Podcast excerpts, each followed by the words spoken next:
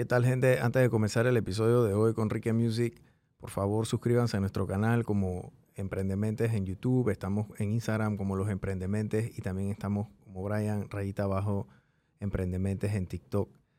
Eh, compartan nuestro contenido y también compartan el contenido de nuestro invitado del día de hoy. Antes que nada quiero disculparme porque el episodio del día de hoy con Ricky Music va a estar un poquito cortado. Comenzamos a grabar un poquito tarde en el sentido de que ya había comenzado eh, habíamos comenzado a hablar y por algún motivo la consola como que registró de un momento a otro. Así que los primeros 12 minutos a lo mejor se lo perdieron. Pero igual quiero que vean todo el episodio porque fue a otro nivel el talento que tiene este muchacho que solo tiene prácticamente 26 años. Eh, es de nivel internacional al punto que graba con los mejores artistas y básicamente el 100% del Spotify de reggaetón que nosotros vemos es parte de su círculo de conocidos y colegas de trabajo. Gracias por vernos y compartan nuestro contenido. Ni siquiera los shows te, los paga un, niño que está en la escuela. ¿Me entiendes? Tu show los paga gente ya más adulta y tu, y tu música la va a pagar gente más adulta. Y vas creando un repertorio, vas creando un repertorio, vas creando un repertorio que, que en el transcurso del tiempo no es que pase un año y ya la canción ya no nadie te la cante. Yo siento que eso es muy importante en un artista, crear un repertorio, que la canción tenga cinco años, que eso es lo que pasaba con el general y con todos ellos. Y Renato, la niña de mis ojos, puede, seguir creciendo el público. Y la canción va a seguir ahí. La música va a seguir perpetua, porque se encargaron de que era un lenguaje muy muy fácil, muy general, muy rico, porque la música era muy rica, para ser honesto. Me encanta la música de, ese tiempo, el romantic style. Yo soy full fanático de todo eso. Y es eso, que, que, que eso es lo que yo como que trato de, decirle a la gente. Y a, y a, veces es difícil porque yo entiendo que uno está como en un, en un comodín, como que uno se siente cómodo. Pero para poder salir, tiene que quitarte un poquito de esa comodidad. Sí, el, el, y bueno, lo que dice Ricky es más o menos lo que yo he venido escuchando hace rato aquí, la gente que se siente. O sea, el, el, artista nacional, la cultura de lo que se vive aquí, los idiomas, el, el, léxico. El, léxico, el idiomismo que nosotros vivimos aquí en, en Panamá, no necesariamente la gente lo entiende. Es más, ni la gente misma aquí en Panamá entiende. Sí. O sea, tú vas y hablas estos guetos y estas cosas en el interior, no, no entienden qué es lo que está pasando. El 90% de la gente. Porque el español panameño es bien complejo. No es tan, digamos que neutral como en otros países, ¿no? Em, entonces, y el tema de la organización también, eso que tú dijiste, y dale, sí, yo me gano dos mil dólares por cada show, es verdad, eso, eso, nos lo dijo René aquí, René lo, y lo mencionó.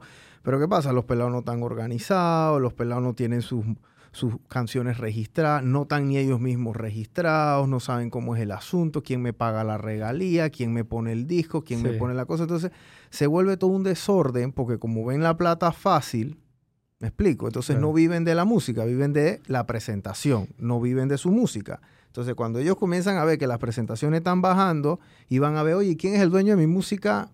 Ahí que se El productor, viejo, el productor que tú le diste y le firmaste un contrato ahí en una servilleta y te dio 10 dólares. Así mismo. Y ya, él es el dueño de tu música. Así, así es que, y ahí es que llega el momento, porque cuando uno está en las vacas ricas, en la en la, como quien dice, en las vacas gordas, todo el mundo es feliz. Pero cuando viene la flaca, nadie quiere comérsela. Así mismo. Entonces, eh, es lo mismo que te digo. Ya a mí me han llamado entidades panameñas para preguntarme de quién es el dueño de las canciones de fulano o fulana. O sultano. ¿Y por, pero ¿y por qué te Para que los ayude a contactarlos. Ok. Porque recuerda que eso quieras o no está generando. Claro. Y es un derecho del artista cobrar eso. Claro. ¿Me entiendes? Es un derecho del artista cobrar eso. Porque, y, y si tú no lo cobras, lo va a cobrar alguien más en algún momento, créeme. En algún momento. Entonces, ¿qué le digo yo a, a los artistas? Eh, instruyanse qué entidad en tu país, porque no es solamente en Panamá, hay entidades afuera eh, que te ayudan a la recolección de tu dinero, de, de, saber cómo, cómo tú puedes recaudar fondos, de, de por qué te está, te está llegando cierto porcentaje de, de tanto. Y, y, eso es lo que uno, lo que uno tiene que aprender para que, que tu negocio, como quien dice, se construya y se eleve al nivel que tú quieres. Porque, como yo digo, no estás creando un capital cobrando dos mil dólares por show, ocho mil eh, eh, por semana. Entonces, si te lo no gastas, tú- nada. sea, Y bueno, el- igual tu manager se lleva una parte de eso también. así o sea, que tú lo repartes entre 15 personas que están detrás tuyo y te quedas con cuánto de dos mil. 500, 700, digamos, mil pues. Y que repartes mil entre todos los demás. Y te gastas 700 en Gucci. Que no está mal. Yo no, yo no critico nada de eso. O sea, no está mal, pero siento que, que Panamá no da para esa película todavía si tú no estás organizado. Porque las regalías aquí en Panamá, créeme que no pasan de 3 mil dólares la canción más pegada que hay, que hay en el momento. Wow. O sea, y tiene que ser una canción que yo te diga que está pegada, que, que los números son 3, 4 millones en Spotify. Eso, eh, o sea, es, es difícil. Entonces tú hablas con el artista y cuando pasa, el artista viene y te dice que, "Hey, pero ¿cuánto me va a tocar a mí? ¿Cuánto me toca? Ah, mira, que la canción tiene 100 mil eh, streaming en, en, en Spotify. Y el artista viene y te dice, hey, de ahí me tocan cuánto, que no sé qué. Manito, te puedo mostrar cuántos son 100 mil en dólares en vista. O sea, nada, 60 y pico de dólares. Wow. Si tú quieres, te lo doy. Pero, Sí, yo creo que se van a volver millonarios. pero no es así. No es así porque estamos en Panamá. Y Panamá, eh, acuérdate que todas las regalías van por, por país. En Estados Unidos sí que se cobra mucho mejor. En, en Argentina es otro, otro, otro precio. Eh, México también. no precio, ¿cómo se le dice a esto? el CPM. Ajá, el CPM, ajá, lo que le pagan. Es- tiene cada, cada país tiene un poco o su tarifa. su tarifa de eso. Entonces, pues es más que nada eso, que la organización que tú tengas con tu negocio. Es como cualquier empresa. Tú eres una empresa. ¿Y a dónde quieres llegar, llevar tu empresa? ¿Me entiendes? Y así se va forjando poco a poco. Sí, el orden y la disciplina del artista es fundamental. El, yo vi una estadística una vez que el 75% de los jugadores de la NFL y de la NBA quedaban en bancarrota. Sí. Se declaraban en bancarrota. O sea, declarados oficialmente y que, bueno, ya no tengo cómo pagar mi... eh, eh, eh, Mi estilo de vida. Sí, mi estilo de vida y no tengo cómo pagar mis obligaciones financieras. Voy a declararme en bancarrota para que ya el- la gente que yo le debo plata hagan el write-off y ya, chao, ¿no? Y los artistas, no me sé bien las estadísticas, pero probablemente puede estar más o menos allá arriba porque Sí, no hay- ordenan sus finanzas, creen que esa plata va a estar entrando todos los días y gastan más de lo que, de Yo- lo que están ganando, ¿no? Yo, yo no te puedo mentir. Yo soy ejemplo de eso. Voy a hablar por mí. Yo soy muy, muy vivo ejemplo de eso. Yo recibía mi dinero y lo primero que yo hacía era gastármelo en cualquier cosa, lo que tú menos te imagines. O sea, hasta que llegó un momento, me acuerdo, tuve un accidente de tránsito. Me acababan de pagar por un cheque como de cuatro mil y pico de dólares. Y me acababa de comprar un carro. Pues, perdón. Eh, compré el carro y con esos cuatro mil que si le puse rine, que si no sé qué, que equipo de sonido, que va, va, va, va, va, va, va. Me tu- tuve un accidente. que debajo de un camión me quedé dormido. Ay. Cuando me llevan para el hospital, mi hermana me dice, dame tu tarjeta para pagar, te vamos en el Santo Tomás. Yo dije, no sé, yo creo que dejé la tarjeta, pero ¿cuánto es? Como mil y pico. Yo, yo mierda. Hace tres días yo tenía esa plata. Claro. y yo echándole cuenta a mi hermana, no, pero Manuel, no pasa la tarjeta y tú me estás diciendo que tiene plata. Qué raro que no pasa la tarjeta. Déjame revisar. Déjame acá tu celular y se metió a la banca en línea. Y no tenía ni un solo dólar. 38 centavos. Ni eso. y entonces yo creo que, que mi hermana y mi cuñado en, en este, en esto que yo he construido en menos de un año tienen mucho que ver porque son personas que me han ayudado a desarrollarme financieramente. Yo soy terco, no te miento, yo soy terco. Todavía me gustan mis gustos, mis cosas y está bien, obviamente uno trabaja por eso. Pero hay, hay cosas que yo he aprendido como que ya hoy no son necesarias. A los golpes. Sí, a los golpes, o sea, yo creo que en dos años, un año y medio, yo no pensaba tener lo que puedo tener ahorita. Ni si yo no me hubiese organizado, ¿tú crees que yo pudiera estar viviendo en Miami? No se puede. Entonces, me organicé hasta que me, me acuerdo que mi hermana y, y mi cuñado se sentaron conmigo y dicen, dije, tú sabes que con lo que tú te gastaste en un mes, tu hermano ya tuviera una carrera en una universidad privada paga. Tu hermanita tuviera un carrito. Tú tuvieras tres carritos. Tu mamá tuviera esto. Y yo me, me desbaraté y me puse a llorar. Malgastaba mucho la plata. O sea, ya en ese, cuando te digo que era que yo no podía recibir plata porque era entra y sale. Andaba con 15 personas todos los días. 15 personas. Yo, yo era de lo que me gusta, andaba, andaba con los panas y me ¿Y qué iba- hacían? ¿Qué, 15, per- ¿Qué hacían todo el Ah, día? iba- U- No, ahí no tanto comer, 15, 6, bueno. 6, 7, 8 personas me lo llevaba a comer. Eso es buco ta- también. Sí, Allá me en lo llevaba a Miami. comer. No, aquí, aquí. en Aquí. ese tem- me los llevaba a comer. Si yo me compraba, me les compraba a ellos. Como, ¿Serio? Como un gesto de, de- de agradecimiento, pues. Pero al final aprendí que una persona no te tiene que querer por eso. Porque el día que tú no tengas para ofrecerle, ¿qué te va a ofrecer? Eran como los manzanillos de Durán, que decían que Durán tenía un poco de tenía, manzanillos. tenía un par, tenía un par, tenía un par, tenía un par. Y, y digo que digo hoy que hoy en día me quedé con los que valen la pena, con los que me demostraron que eran, ¿me entiendes? Que iban a mí, sea como sea, si tuviera o no tuviera, y me lo han demostrado. No tus, que- tus amigos de infancia, pues tú lo sí, sí, con no mi te- hermano. Claro. mi Ellos no te dicen que, oye, no hay necesidad de ir para allá, podemos ir a un lugar más. Tú Sí, sabes, o sea, hoy, en día sí ¿sabes me, hoy, hoy en día sí me lo dicen. Hoy en día sí me lo dicen, pero yo me acuerdo que iba a discoteca y malgastaba la plata. Yo soy rumbero, ya no, ya no tanto, pero me gusta la fiesta. Y yo soy de lo que voy hasta, hasta lo largo. Ah, que tra- tra- trajo botella, trae no sé qué. Y yo hacía esa, esa, esa gran gracia antes. Y creo que ya también con la madurez, que uno va madurando en el, en el tiempo. es- es, Eso se pone cansón, ¿no? Sí, ya, ya llega un momento que uno dice, ya, pero quiero buscar otra cosa. Ya no quiero andar así. Y me tocó aprender a las malas, a invertir más en mi negocio, porque yo, así como te digo, que entraba plata, salía, pero ni un solo dólar era invertirlo en comprarme un compresor para el micrófono. Ya yo tenía lo que tenía, pero no, era, no, no seguía invirtiendo en mi carrera. ¿Me entiendes? Lo, lo único que te puedo decir que yo invertía en mi carrera en zapatillas y ropa. lo único. Más nada, o sea, yo no invertía más nada, que si, que si guitarra, que si piano nuevo, no, no lo hacía. Entonces, lo tuve que aprender a hacer y, y tuve que aprender a manejar un poquito mejor el negocio. Todavía el sol de hoy me cuesta un poquito porque yo digo, o sea, hay tantas cosas que quiero lograr, que quiero cumplir, que quiero hacer, pero siento que, que organizadamente, pues. Entonces, tener un equipo de trabajo atrás también te ayuda a tener un contador que te dice, hey, no puedes sacar Sí. más porque si sigues sacando más, te vas ahí a la... a- Y tú a- no tienes un asesor financiero que te Sí. diga, di- tú tienes tu asesor Claro, financiero, ¿no? Que mi te dice, mi cuñado y mi hermana. que te dice que, "Hey, mira, si metes tanta platita por 15, 20 años, vas a tener una anualidad y te va a tener Es que, una es que eso, es mensualidad", que eso a, a eso es lo que se dedican ellos. Mi hermana y mi cuñado son, son, son gente así de negocio y me vienen y me dicen, mira, podemos meter tanto aquí, hicimos tanto acá, compramos esto, vimos esto, tienes para esto, vamos a hacer esto. Claro. A- digo, a mí me costaba porque antes el que manejaba todo el dinero era, era yo. Y yo decía, espérate, pero si yo tengo dinero, ¿por qué no?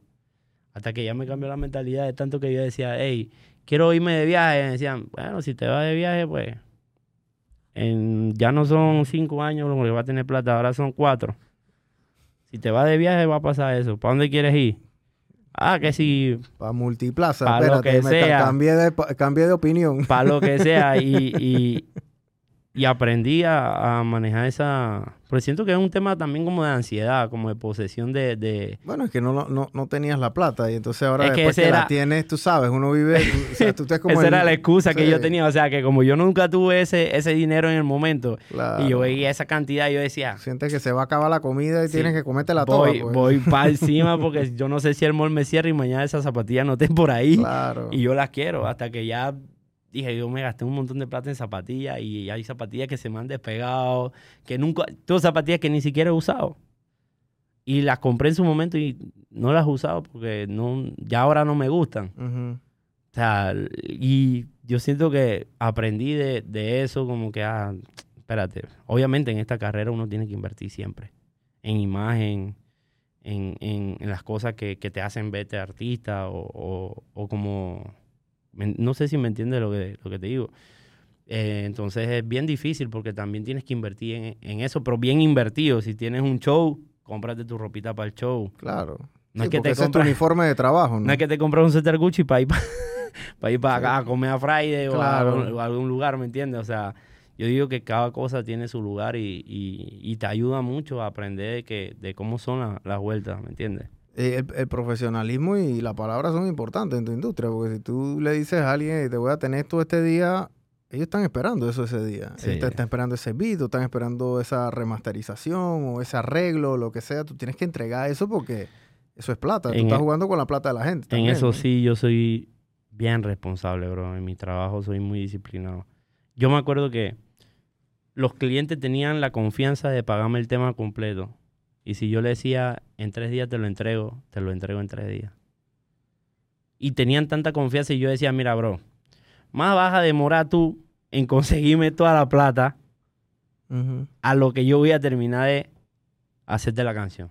Entonces yo prefiero que me pagues completo, te entrego la canción dos, tres días y listo. No te tengo que corretear por plata.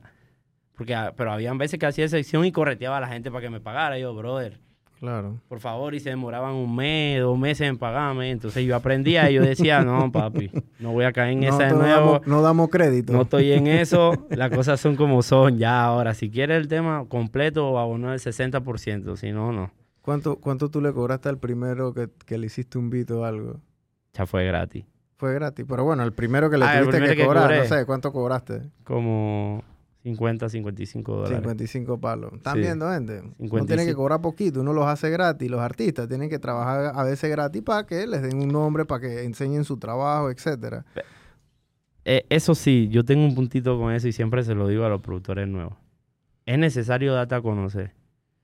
Pero después que te das a conocer no es necesario hacer las cosas gratis. Sí, bueno, ya si ya te conocen, ya te están cogiendo de Congo, ¿no? Ya, ya, eso es lo que te digo. Yo siempre cobré mis trabajos aquí o hacía deals con los artistas. Bueno, vamos a hacer dos canciones. Te doy una para ti, la generas tú y yo cojo otra para mí.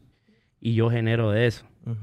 Y así hacía el negocio. Me funcionó también bastante, pero sí también mucha gente me pagaba hasta que ya yo dije que tenía un precio como que ya un poquito elevado por todo mi trabajo que había hecho, etcétera. Y ya dije, ya no, ya no, difícilmente alguien en Panamá lo- me lo paga.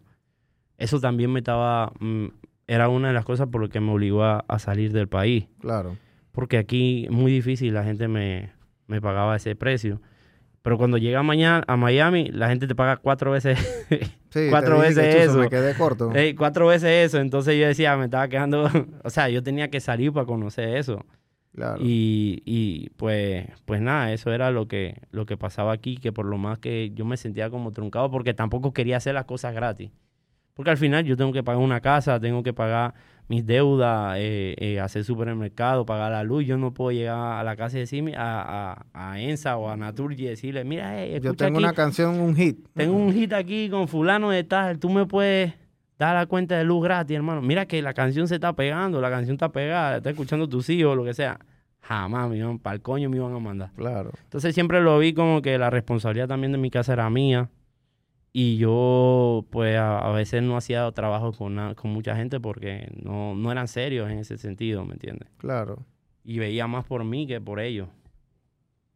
Este, tú, el tema de, de- ya hablamos del tema del- del- de los artistas nacionales, el tema este del, del tuyo, digo, los temas financieros, esto, tú también cantas también, o, Sí, o- o que también. tú me dijiste que tú estás firmado como productor y, y, y- Cuando hablo de- como productor artista es como, un- co- como productor ejecutivo de un tema. Mm, Ok, ok. De, de decir Rique Music featuring Jorkan, Ok. eh, Sí, como- Hitachi, ¿me Como este, el, ¿cómo que se llama? Es- Este gringo. Khaled. Uy, como Khaled, como DJ Khaled, Khaled. sí, como. DJ Khaled, así. Ujú. Eh, lo mismo que está haciendo Dimelo Flow, que, que ha hecho con los artistas. Porque hoy en día la industria ha crecido tanto que ya el productor es artista. Es una parte fundamental, ¿no? Ya, sí, ya el productor es artista. No es el tiempo de antes que el productor quedaba encajonado en una esquina, esperaba que el artista terminara sus 45 shows de, de, de tour y llegaba de nuevo al estudio y el productor ahí. No, ya ahora no. Ya ahora el productor es DJ, eh, productor, artista, compositor. Entonces siento que, que hoy en día se ha abierto más puertas para los productores Claro. y eso es para mí importante, ¿me entiendes? Porque también me veo de esa manera, me veo involucrando más gente de Panamá con artistas afuera, con artistas que tengo amistad, con artistas que tengo eh, conocimiento y, y yo lo he hecho, ¿me entiendes? Y me ha funcionado, entonces sí siento como que, como que me quiero ir también por esa línea. Sí, mira, Steve Harvey dijo hace un par de años en, en este show de él que él cuando comenzó, él, él vivía en el carro, o sea, él, él Sí. vivió en un carro muchos años, no tenía plata. Y que él decía los chistes por 25 dólares. Yo no sé si tuviste eso que él dijo, pero él dijo que él- los primeros, las primeras presentaciones él, él hacía por 25 palos. Claro. Después la segunda él hacía por 50 dólares. Después fue subiendo a 100, 200, 300 hasta que llegó.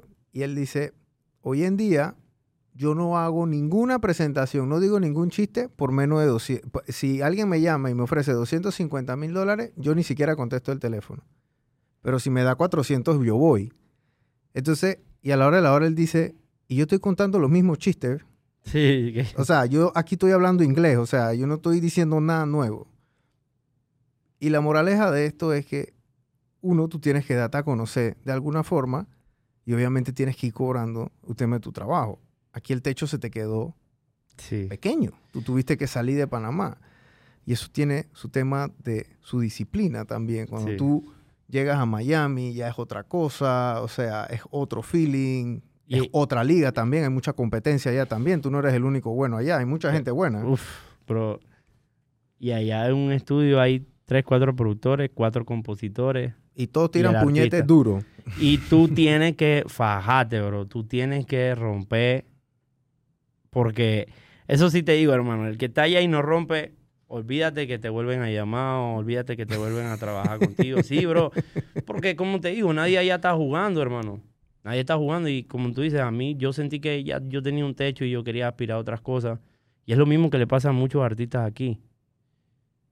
Que están en su peak, pero tocan el techo y permiten que hace ahí en el techo, estancados, ahí Claro. puestos. Y esa no es la vuelta, ¿me entiendes? Tienen que salir.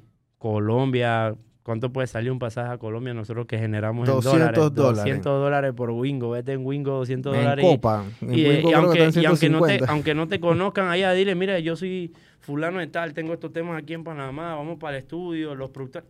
Bro, todo el mundo está pendiente a lo que hace la- el, el artista panameño. Te lo digo De yo. verdad. Te lo digo yo.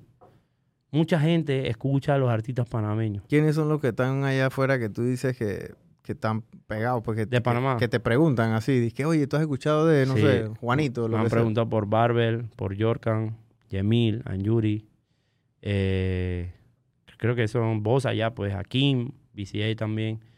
Eh, son, creo que los artistas que ahorita más he, más he logrado como que escuchar. eh, han, han podido escuchar la música y eso. Y yo a todos los pongo en el estudio y he trabajado con todo también, gracias a Dios, y pongo temas de ellos, esto, lo otro, y voy tratando como que los artistas se vayan empapando más de, de eso, pero no es una sola persona que pueda hacer el trabajo, son todos, son todos juntos. Y salir, bro, hay que salir de, de, de tu zona de confort, es lo que más te logra a ti crecer y evolucionar. Entonces, es, es ese tema el que, el que siempre he querido compartirle a, a todos, pues.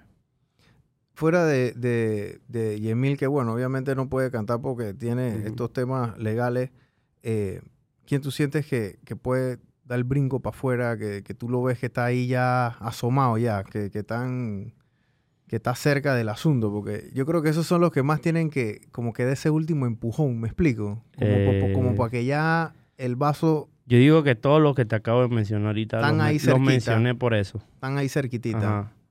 Y todos los demás que se esfuercen y trabajen para llegar más arriba que todos los que te mencioné. O sea, yo no lo digo en términos, no vaya a ser que ahora piensen que lo digo porque favoritismo con los demás. No, simplemente es mérito a lo que están haciendo, a lo que están, a cómo están trabajando y a cómo están haciendo las cosas, pues. Entonces yo siento que, que todos poquito a poquito tienen que ir tomando ejemplo de gente que ya ha salido, de gente que ya ha conocido afuera, ah, de en- entender la música, porque, bro, uno a veces no piensa, pero la, la música, si tú no la entiendes, ¿qué tiene esa música que te hizo, por ejemplo, Karol G, una tusa? ¿Qué tiene esa canción para que haya sido tan grande? Inversión, perdón, inversión, ritmo, letra, imagen del artista. Y te estoy poniendo un caso que es mucho más fácil que una canción se pegue. Pero hay muchos, hoy en día, los que están mandando la música son los talentos nuevos. Están haciendo más streaming eh, orgánicos que los artistas grandes. Wow. O sea, entonces, ¿qué te quiere decir eso? No es, no es imposible. No es imposible. O sea, y, y te lo digo, difícilmente una disquera multinacional, hablando Sony, Universal, eh, las que sea, pega a un artista de cero. No pasa. Sí, ellos ya, ellos ya agarran No, ya... sí, el- ya, el- ya agarran artistas que Para acelerarlos en el ajá. proceso. hacen números. Por ejemplo, que si un Jordan está con Warner, que si Tachi también está con Warner, pero son artistas que ya aquí están generando números, están haciendo cosas, ¿me entiendes? Entonces, Akim, que está con cargo con Fiverr Music también, una super disquera. Eh, Sech ya está con Rich Music. Pero no eran disqueras multinacionales. Bueno, War- Warner sí, pero ya estos artistas estaban haciendo música. Pero, por ejemplo, te pongo el caso de Akim y Sech. Estaban- firmaron con disqueras que no son multinacionales y funcionó porque son disqueras que también tienen a ese hambre de crecer. O sea, claro. yo siempre digo como que no es firmar con un brujón que llega el primero y te, y te diga lo que te, te endulce, como quien dice, es ver en qué posición está esa disquera que te va a ayudar a ti a crecer, porque créeme que detrás de ti hay 500 mil manes más esperando esa oportunidad. Sí, esa fila es bien larga. Sí, eso es interminable, bro. O sea, yo puse un correo para que me mandaran demo para pa, pa escuchar para pa, la disquera Rich. Todavía te están mandando. Todavía me mandan música. y son 3, 4, 5, 8, 9, 10, todos los artistas del mundo que te mandan música. Entonces, eso es interminable. Pero en un chiripón, imagínate que a mí me dé entrar y me salga un artista y yo digo, coño, este es el brother Qué palazo. palazo, este es el brother que, que buscamos. Entonces, ¿qué te digo? Hay que como que siempre tocar la puerta, buscar la, la manera de que, de que funcione. Y, y, y así, así se mueve un poco más la música hoy en día. ¿Tú has pensado en producir otra música que no sea urbana? O ya, sea, lo he, ya lo he hecho. ¿qué, qué has producido? Bachata, Bachata. sí, merengue. Eh, bueno, en algún momento siempre he dicho que mi sueño es hacer típico. Típico. Sí, quiero producir un típico, pero, pero bien, o sea, a mi estilo, ¿me entiendes? Claro. A mi estilo bien hecho. Ahí estamos hablando por ahí con, con una amiguita que, que ella va a hacer una canción conmigo. Ah, sí. sí, por ahí, por ahí, por ahí. Pero sí, eh, eh, quiero hacer un típico, o sea, lo ha- más que hacerlo por gusto es porque mi abuelo fue compositor de música típica. ah, ¿de llama- verdad? Sí, se llamaba Carlos Clejor. Eh, y Yo son, creo que yo lo he escuchado. sí, son muchos temas, el pañuelito, pena. Sí, sí, sí.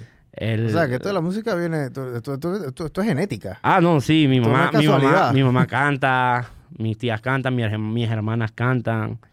Entonces, siempre fue como, como que lo tuve y me gusta el típico. Yo escucho típico en mi carro y voy en la vía escuchando típico. Tiene En, mucha lírica. el en típico. Miami, voy- la gente no lo entiende, pero yo voy con los vidrios abajo escuchando a Alfredo Escudero, toda esa gente. Y, y me gusta. eh, pero sí lo veo como que, que en su momento me va a llegar la oportunidad de hacer algo que sea grande, ¿me entiendes? Que sea algo que, que yo pueda decir, ah, representar a mi abuelo, lo que él hizo. Claro. Y por ahí me voy. Pero digo que en su momento se da la oportunidad. Qué cool. ¿Y salsa? ¿No te has metido en ese...? He escrito un par de cositas en salsa, pero como que no es mi, mi, No es- mi no género fuerte. favorito, no sé, no, no, no es mi género como que te dijera que más me gusta. Soy mucho del R&B. Ok. Eso, En inglés. sí, yo, yo sí, O sea, ¿y tú de pelado qué, qué música tú escuchabas cuando... Esa. Puro R&B. sí, esa, y obviamente lo que hacíamos aquí en Panamá para ese tiempo, el kit que salió, pero tenía eh, lo que es el R&B, o sea, tenía esa, esa, ese, no sé, ese sazoncito que tiene el R&B que me, me gustaba. Y entonces... ¿Quién gen- tu artista así favoritos de, de R&B que, que te influyeron? Que tú dices que puta... Bueno, siempre fue Drake, bro. Drake. De- siempre fue Drake.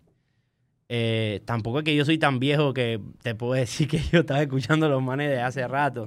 Te puedo decir quiénes eran los que estaban que me gustaban, ¿me entiendes? A Weeknd me gusta mucho la música de The Weeknd. Eh, Drake, cuando salió Justin Bieber, bro. No cuando estaba el tiempo chiquito, chiquito, no, ya cuando fue sí, ya, evolucionando. eh. Sean Kingston también era de, es hasta el sol de hoy de los que más me gusta. Y ahora hay muchos chamaquitos nuevos, Roddy Rich, escucho mucha música Roddy de ellos. Roddy, y la historia de él me encanta porque él era productor. Y él se hizo su primera canción, su primer ritmo, y él mismo grabó y se fue. El primer disco de él fue un palazo. Sí. Dice O que el primero. sí, o sea, Normalmente no pasa así, pero él ya venía de ya, producir ya mucha venía de, música. producir mucha música y se, Correcto. y se atrevió y le funcionó. Sí, Entonces yo digo que en cualquier momento por ahí yo me atrevo y lo hago. ¿Quién quita que me funcione también? claro. Sí. Así, bueno, Caña fue así también. Exacto. Nadie daba un dólar por Caña, ¿eh? Sí, No yo... daban ni un dólar por la, él his- la cantando. historia de ese tipo Una es- locura, ¿no? Es, y creo que ese es el ejemplo que uno, que uno tiene que tomar, ¿me entiendes? Porque son artistas que están tan posicionados que, que no necesitan, ya, ya mueven una masa tan grande, pero tan grande, tan grande, que hoy en día no necesitan de una disquera para hacer su música. Son su propia disquera. Las disqueras se le quedan chiquitas. Claro.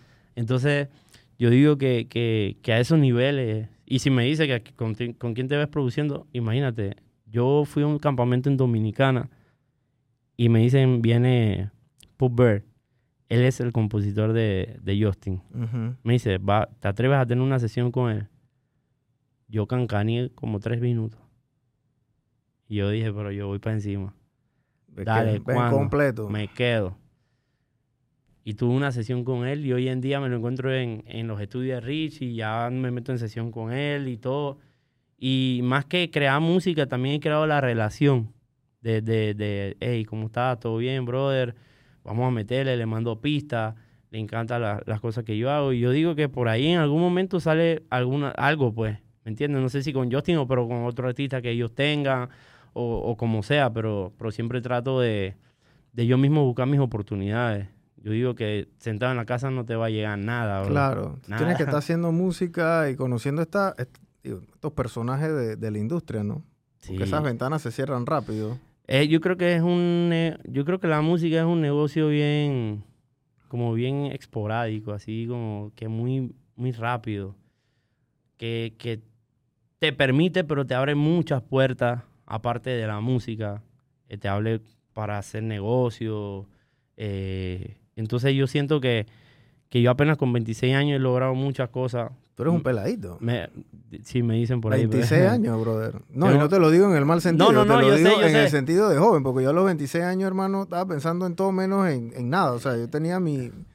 Mi vida era Yo- totalmente otra, ¿no? yo digo a que yo por eso yo digo que le agradezco mucho la música porque yo dije, o sea, yo no no me veo en una universidad. Tú vives en una película, No me literal. veo no me veo no me veo en una universidad porque no no soy un no me no me gustaba estudiar.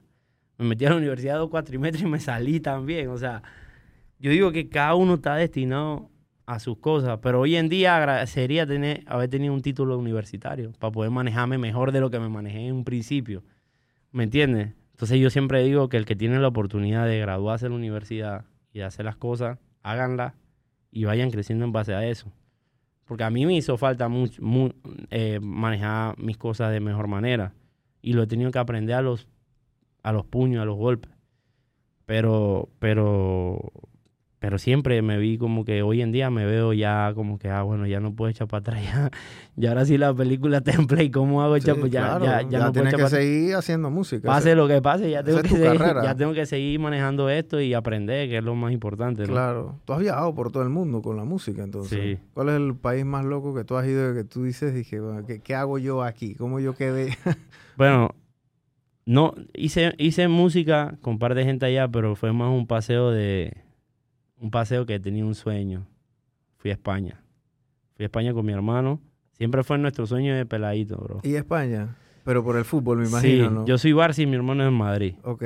Pero como era una experiencia, yo me tocó entrar al estadio del Real Madrid aunque no quisiera. me tomaron una foto con toda la copa y todo. Y yo dije, bueno, qué carajo, si, si lo voy a vivir, que lo vivo bien. Pues siempre fue un sueño y poder haber compartido con mi hermano eso gracias a la música. Para mí, digo, he viajado para muchos otros países, pero siento yo que eso ha sido como que un logro personal que yo te puedo decir, en, tres años me quiero ir para España. Y cuando le dije a mi hermana que quería ir para España, no, ni lo dudó. Me dijo, ah, pues sí, hay platito para eso. Claro. y ahí fue que, que Allá se consume mucha música también. ¿no? sí, la música, la- los artistas de allá son, son brutales, bro. Y es diferente porque tú dices que tú has escuchado música rara. Pero allá, allá, allá está la cepa de la música rara. Sí, ellos tienen esa, como ese, eh, ese rap de verborrea así, Sí, y- tipo y- bien underground, como pesado. Y los artistas también se dejan guiar mucho. eh, y tuve esa oportunidad. Entonces yo siento que España ha sido, también por lo que viví, pues fue un partido de Champions League. Qué cool. Sí, perdimos, pero perdimos. Esa fue la vez que perdimos con el, con el Liverpool, creo que fue. Como 10 a 0 hace poquito en la Champions. Pero ganaste la experiencia de ellos. No, sí, sí, sí, me quedé bien, me, me, me, me fue bien, me sentí, me sentí feliz, pues. Pero, pero sí te digo, Tú hace 10 años cuando comenzaste este tiro, tú, tú te veías en estos niveles así, o sea, porque tú- No, tú, nunca. vienes, tú vienes de abajo, o sea, y unos comienzos, nunca. y unos, unos comienzos de cero prácticamente. Y lo que, lo que, lo que te contaba, pues, te conté los, los, los mejorcitos. Obviamente teníamos situaciones familiares que a veces no había ni para comer y uno con el estómago apretado, brother. Pero, pero siempre, siempre lo recuerdo con motivación porque son los que te llevan a, a lo que hoy en día eres, pues, y lo que no te dejan salir, porque yo digo, yo no vuelvo para atrás ni mierda. Claro. No, jamás. Yo, yo voy a hacer música y seguir haciendo mis cosas, lo que amo, para seguir generando porque es lo que quiero. Entonces así fue que, que, que se dio todo esto. Tú, tú mencionaste al Kid en antes, ¿tú sientes que el Kid hubiese estado vivo, hubiese estado allá afuera 10 mil por ciento. con ustedes? 10 mil por ciento. 10 mil por ciento. Este man era una máquina, bro. 10 mil por ciento porque hasta el sol de hoy ese tipo, todo el mundo sigue escuchando su música. Yo todavía escucho la música del Kid. Sí, eh, y, y te lo escucha una persona de dinero, uno que no tiene dinero, uno de estrato bajo, uno de estrato medio. Te ¿Tú le has puesto el Kid a estos manes allá en, Sí, en claro. Miami eso? Sí, claro, es más, yo, yo creo que le hemos pegado el yeyo. Wow. Siempre tratan como de molestado, vamos para el chanting o así, o sea, siempre como que habla, habla lapecillo, me, siempre se le pega algo a ellos, como que lapecillo, que esto, que lo otro. Y hemos cogido como que esa joda, pero, pero 100% el kid, el kid era una, una bestia, él tuviera ahorita realmente bien, bien adelantado. Claro. Sí, porque él suena como si tuviera salido ayer. Sí, o sea, él- Increíble. la- y las canciones de él venían como del futuro, yo decía, ¿no? Yo decía, que, wow, esto es como del futuro. Sí, sí, sí. Yo, yo, la me acuerdo que la primera vez que yo vi al Kid fue un, un cumpleaños de un panita que era vecino y el papá le llevó al Kid. Y yo me, me paré en la cerca de, mi- de la casa de mi abuela, así. Wow. Y te estoy diciendo que yo tenía, ¿qué? 13, 14 años en ese entonces. Y hasta el sol de hoy tengo 26 años y, y lo sigo escuchando igualito como si hubiese salido ayer. Sí, ese término de que hay artistas que dicen que vienen del futuro y por lo general, o sea, a veces vienen con su música, a veces vienen con libros. Yo me leí un libro una vez que se llamaba El hombre masa ¿Ok? y el, el libro era eh, un libro medio viejo, pero hablaba de, del hombre masa, que el hombre masa no es, bueno, es un libro de la revolución de las masas, pero no es un libro así como de que, bueno, voy a derrocar al gobierno y el no, no. sistema y nada de esas cosas, sino que es más que todo que el hombre masa era un hombre vanidoso, era un hombre que nada más quería verse al mismo y entonces era no quería saber nada del pasado porque entonces el pasado le decía que era lo que había hecho mal, entonces él era egocéntrico, más o menos todo lo que vemos ahora en las redes sociales, Claro. pues de que yo me tomo una foto, necesito un like, necesito un no sé qué, o sea, entonces, pero esos libros la gente lo- cuando los leía decían estos libros vienen como del futuro Claro. y la lírica del Kid y la música de él, que él no, no hacía todo en una sola pista, como era lo que se estaba viendo en ese momento, Claro. que era, dije, bueno, yo tengo este ritmo y hago todo el CD en este ritmo, y hago todo en no sé qué. Él tenía como diferentes vainas y, Sí, yo creo que la, la variación de su música fue... y la lírica y también. fue es más, todo. cuando conocí primera, por primera ¿Tú vez... lo a- conociste? Conocí a Rastaloy. Ok, que ese era el productor de... Sí, cuando conocí a Rastaloy yo le dije, "Me date un beso en esas manos, brother, porque de verdad lo que tú hiciste fue mágico, bro. Y, eh, y también Rastaloy en el estudio es una bestia. El tipo, el tipo, yo he visto gente haciendo música, pero el tipo está en otra nota. ¿Tú tocas instrumentos Sí. musicales, Guitarra y piano. guitarra y piano? Sí. ¿Y lo tocas a oído o, o tú agarraste Eh, clase? Fui empírico, fui em- o sea, es- siempre he sido empírico en el sentido de que yo no cogí clases de música. Y hay cosas hoy en día que todavía en su momento me cuestan, como que, ¿por qué esto? Pero siempre tengo que si a mi cuñado que es músico y lo llamo yo, bro, esto por qué, o, o por, para qué esto, o por qué hice esto, pero me suena bien, pero no sé si está bien hecho. Y hay veces que me dice como que no está mal hecho. No, no, no es que está mal hecho, es que nadie lo había hecho así. Entonces hiciste algo como que nadie había hecho y te está sonando un poquito extraño, pero te suena, no suena mal, suena bien. Y siempre tuve como, de verdad, siempre tuve como ese miedo de sentarme a estudiar música porque yo decía como que si estudio música voy a perder lo que hago en música. O sea, lo que es mi música lo, lo voy a perder.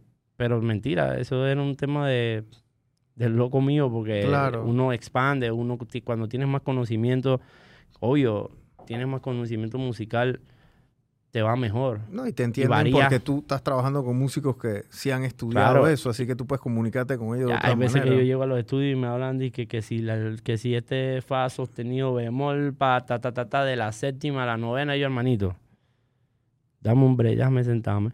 Yo te voy a tirar unos tonos más fáciles y ya después si tú quieres ponerle la novena, la séptima, la, la dos, la que sea, la 39 si tú quieres, tú la haces, pero, O sea, tú, tú- tú Pero- escuchas la nota y tú la puedes replicar, pero probablemente no te sabes el nombre. pero me cuesta más. No, yo me sé todas las notas, ya por eso me- te digo, tuve que aprender a saber cuáles eran los acordes.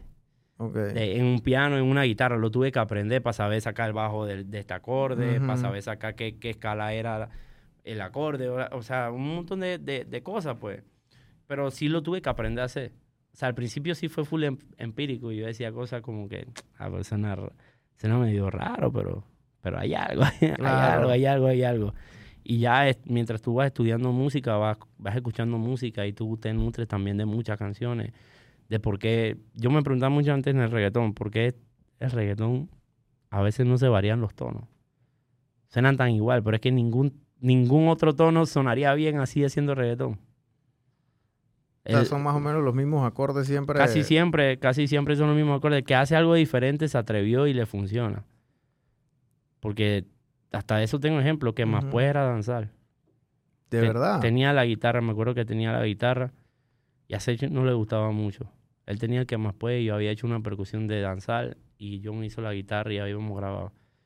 Y teníamos la canción ahí y se la mandé a Dímelo Flow.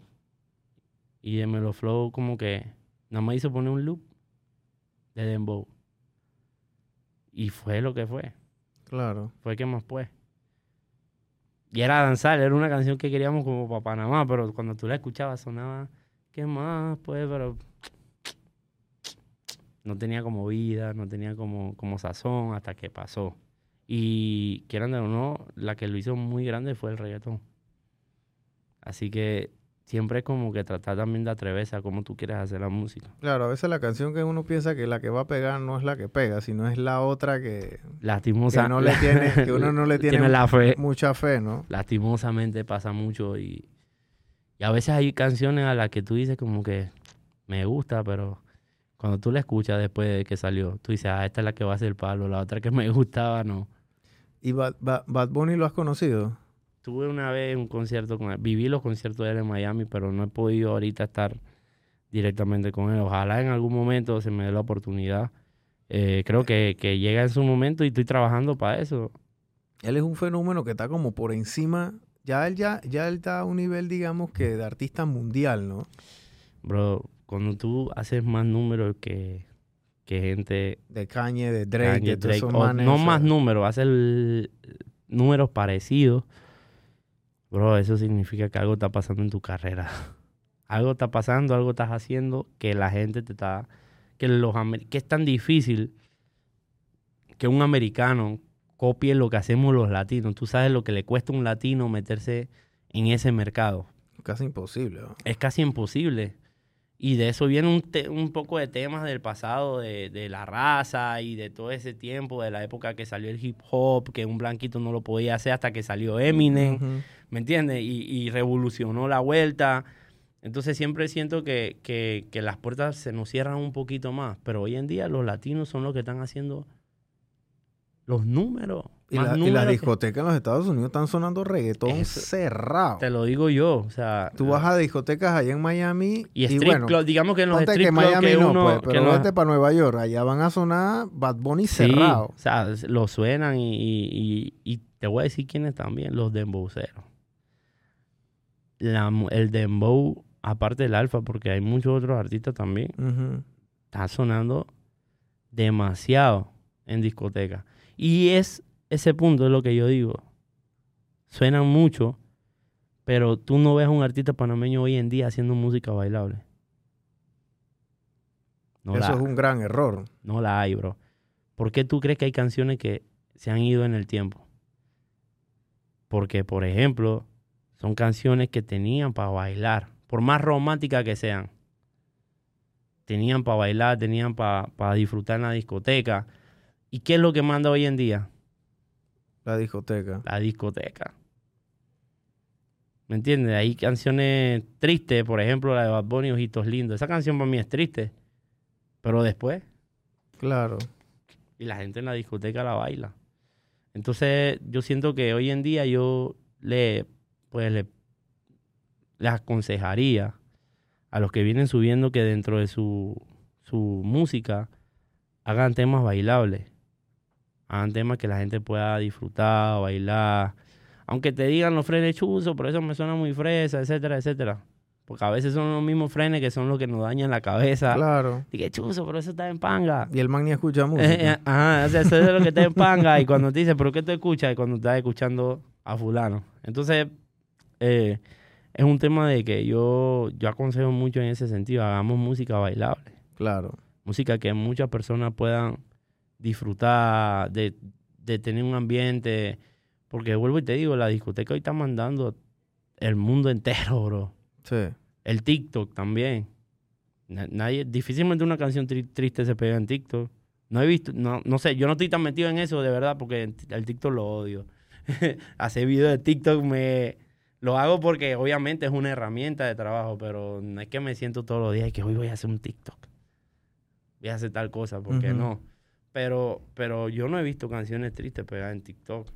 Son canciones bailables por el, por lo que Ni una, tienes totalmente la razón. porque, porque es una plataforma que te brinda un brinco musical, pero tienes que hacer música para la plataforma.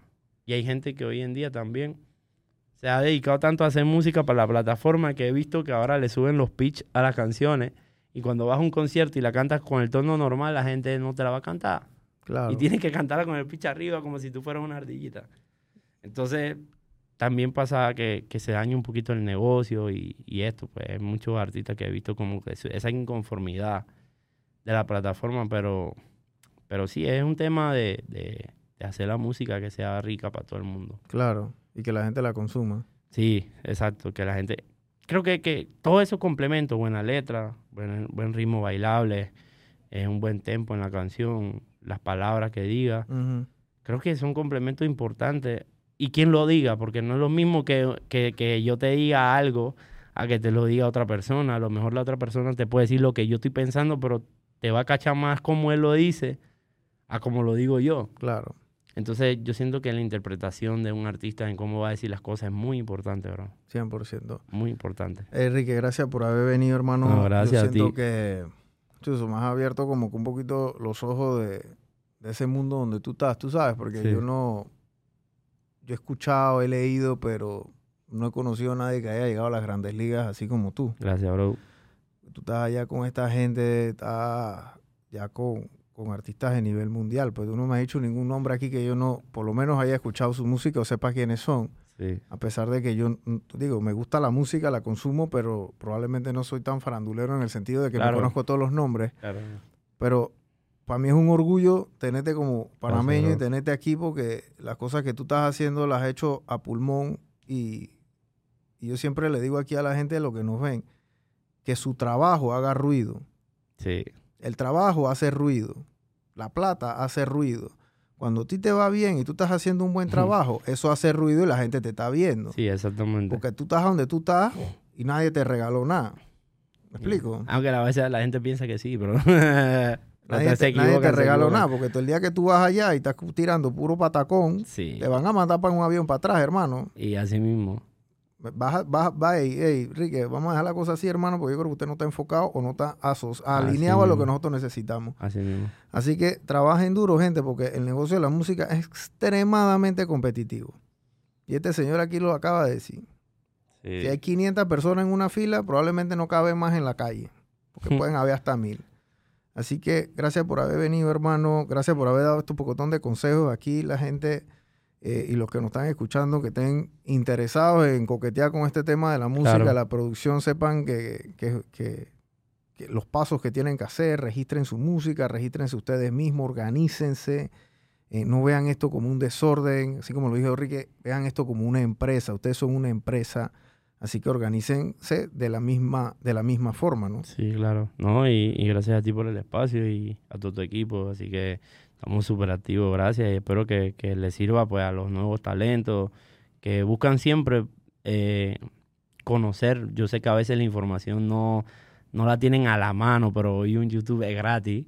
Claro. Eh, nomás te tiene que saltar la propagandita un poquito, pero, pero, pero siento que, que pueden ya como que empaparse más. Hay muchos temas y van conociéndose.